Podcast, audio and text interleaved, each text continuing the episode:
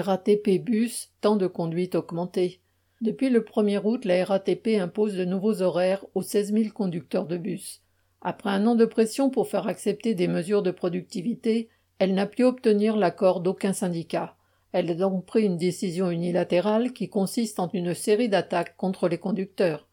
Sans accord avec les syndicats, elle n'a pas pu faire passer certaines des mesures prévues, retirer six jours de repos ou mettre en place des services à coupure en deux parties le samedi mais elle a trouvé d'autres moyens de s'en prendre aux conditions de travail des conducteurs.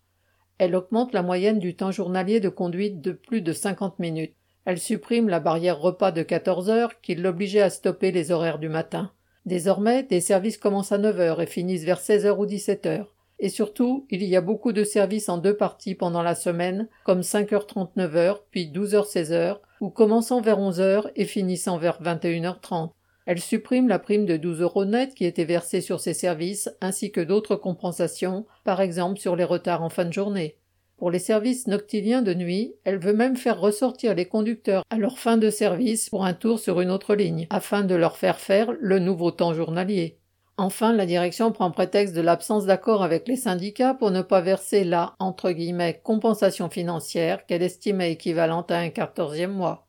Tout cela alors que les conducteurs reçoivent chez eux un courrier leur indiquant que leur dépôt de bus fait partie du lot mis en appel d'offres en vue de la filialisation, qui se traduira par des attaques supplémentaires sur la retraite, les salaires et à nouveau les repos et horaires de travail. Deux syndicats ont attaqué cette décision unilatérale en justice. Le jugement doit être rendu le 31 août. En tout cas, toutes ces attaques choquent les conducteurs et les démissions se multiplient. Le sentiment d'être méprisé est général. L'idée de se mettre en grève en septembre se discute facilement. Pour s'opposer aux attaques du patronat du transport, c'est bien la colère et la mobilisation des conducteurs de bus qui est nécessaire, qui pourra entraîner les autres secteurs de la RATP et les autres travailleurs de Transdev ou Keolis tout aussi attaqués.